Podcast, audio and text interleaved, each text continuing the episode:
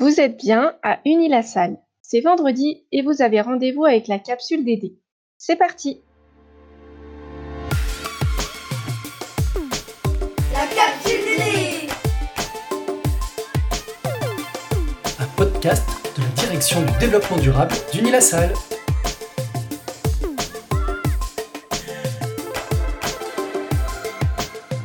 Au menu cette semaine, on retrouve nos trois rubriques L'actu du moment, la Convention citoyenne pour le climat a rendu sa copie, l'écho d'Unilassal, la préservation des sols, un enjeu de recherche à Unilassal, et le livre du mois, Or Noir de Mathieu Ozano, un essai qui retrace l'histoire du pétrole.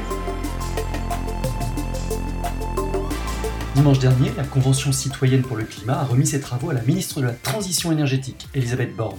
Oui, difficile de passer à côté. Le mandat des 150 citoyens tirés au sort était définir des mesures pour atteindre une baisse d'au moins 40% des émissions de gaz à effet de serre d'ici 2030 dans un esprit de justice sociale. Les 150 mesures, qui pour la plupart ne sont pas nouvelles, ont vocation à créer un consensus pour être adoptées et acceptées par le plus grand nombre.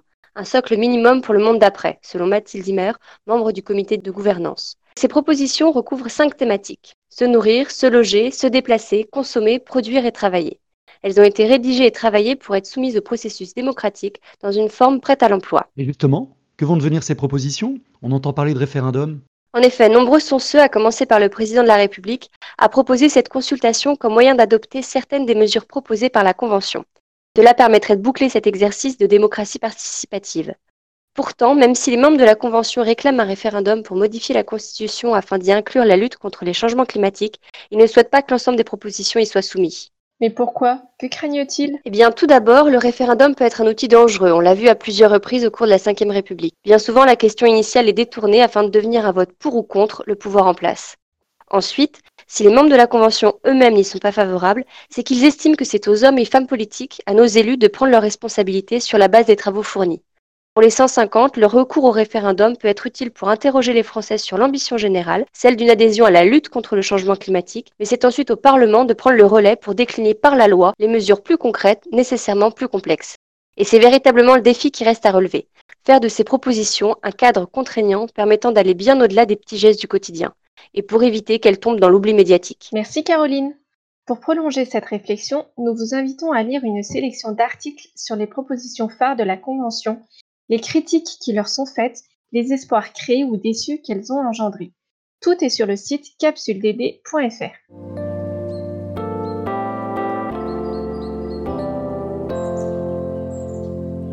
Parmi les 150 propositions, plusieurs portent sur les questions agricoles et notamment la préservation des sols.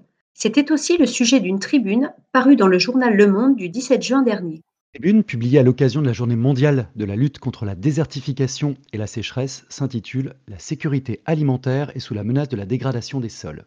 Elle a été rédigée par un collectif, parmi lesquels nous retrouvons Yann Arthus Bertrand et Nicolas Hulot pour les têtes d'affiche, et Marc Dufumier d'AgroParisTech ou Lydia Bourguignon du fameux laboratoire LAMS. Cette tribune insiste sur le caractère essentiel et pourtant méconnu des sols. Souvent perçus par le grand public comme un simple support inerte, il s'agit pourtant d'un véritable écosystème complexe et source de fertilité.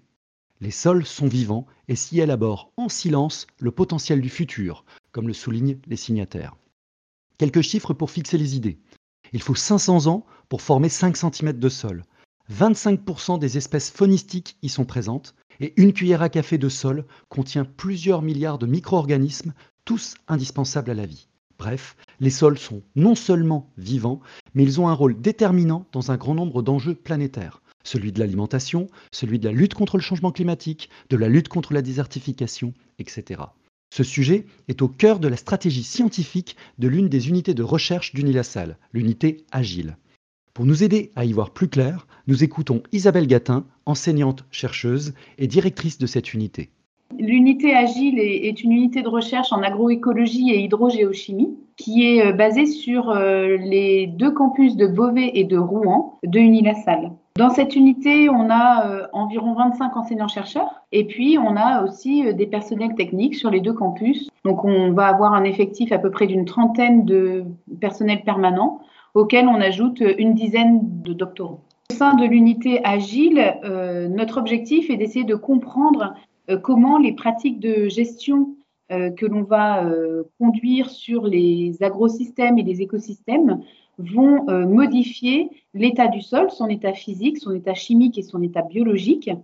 Et donc, dans quelle mesure on va pouvoir ajuster cette gestion des sols pour essayer de limiter les problèmes de contamination par des euh, éléments traces ou euh, les problèmes de perte de biodiversité. Ce qui va nous intéresser, c'est de pouvoir euh, regarder la plante dans son intégralité, donc avec son système racinaire qui est en interaction avec une matrice minérale et organique qui est le sol et avec des organismes vivants que sont les micro-organismes et la faune du sol. Dans l'unité agile, on va prendre en compte une diversité de fonctions que les sols apportent. La première qui va nous intéresser, c'est la productivité primaire dont on utilise les fruits pour notre alimentation, pour l'alimentation des animaux, mais aussi pour le fonctionnement des écosystèmes euh, terrestres.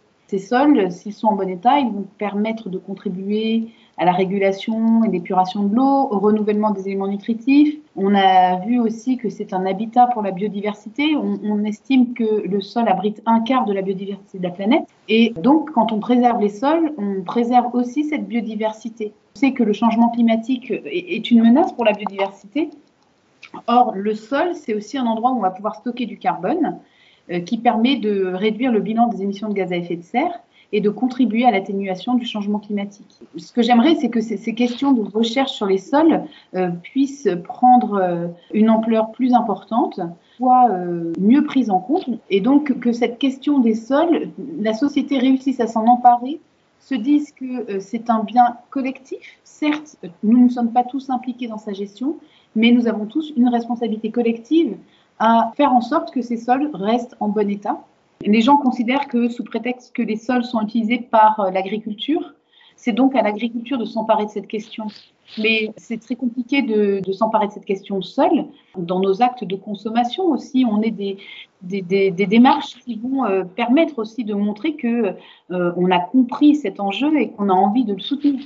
Préserver les sols, c'est lutter contre l'insécurité alimentaire et la pauvreté.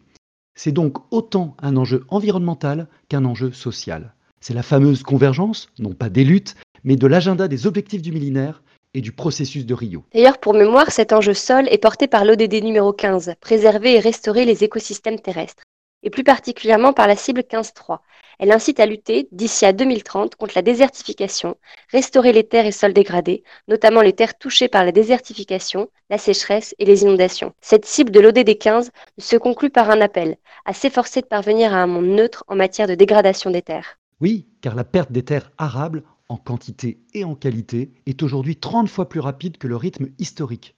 C'est-à-dire, au bas mot, une perte de 3 à 5 millions d'hectares par an, même si ces estimations peuvent difficilement être précises et la remise en culture de ces terres est à ce jour illusoire. On peut espérer que le monde d'après puisse voir ce rythme ralentir, mais la bétonneuse rencontrée sur le chemin de l'école peut nous faire douter.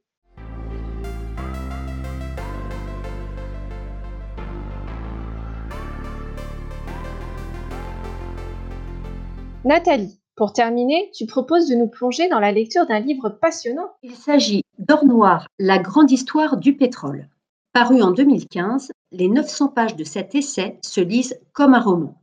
Elle retrace avec précision l'histoire du monde contemporain à travers le prisme du pétrole, de son utilisation, de son commerce et de l'influence qu'il a eue et continue d'avoir sur la géopolitique. Par ailleurs, cet essai permet de comprendre comment cette énergie incroyablement abondante et pas chère a façonné le monde moderne et qui, aujourd'hui, pose deux problèmes majeurs intimement liés, l'épuisement des ressources et le réchauffement climatique. Et qui est l'auteur de cette saga? Son nom est Mathieu Ozano, ancien journaliste, spécialiste des questions d'énergie et d'environnement. Il est depuis 2015 directeur du Shift Project, think tank dont nous vous avons déjà parlé et qui œuvre en faveur d'une économie décarbonée. Je crois que nos auditeurs peuvent compléter la lecture de cet essai par le visionnage d'une vidéoconférence. Effectivement, Jean-Marc Jancovici président du Shift Project, et Mathieu Ozano ont présenté hier soir leurs analyses sur l'avenir du pétrole et particulièrement l'approvisionnement des pays de l'Union européenne à l'horizon 2030. Vous retrouverez bien sûr le lien de cette vidéoconférence sur le site de la capsule et l'intranet de l'école. Et si la lecture d'un tel pavé ne vous rebute pas pendant vos vacances, sachez que vous pourrez emprunter très prochainement Hors Noir, la grande histoire du pétrole dans les trois centres de documentation d'Unilassal.